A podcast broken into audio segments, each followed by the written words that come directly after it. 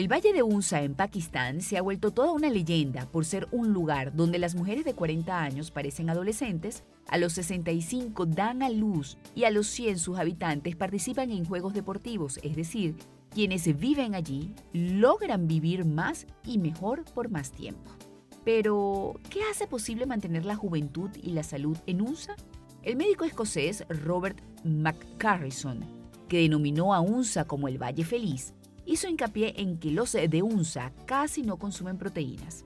Al día comen en promedio 1.933 calorías, en las que se incluyen 50 gramos de proteínas, 36 gramos de grasa y 365 gramos de carbohidratos.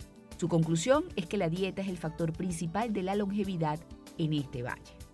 Otro especialista, el doctor Ralph Bircher, destacó sobre el modelo de alimentación de los de UNSA que tiene una gran cantidad de alimentos crudos, las frutas y verduras predominan en la dieta, los productos son completamente naturales y tienen periodos regulares de ayuno.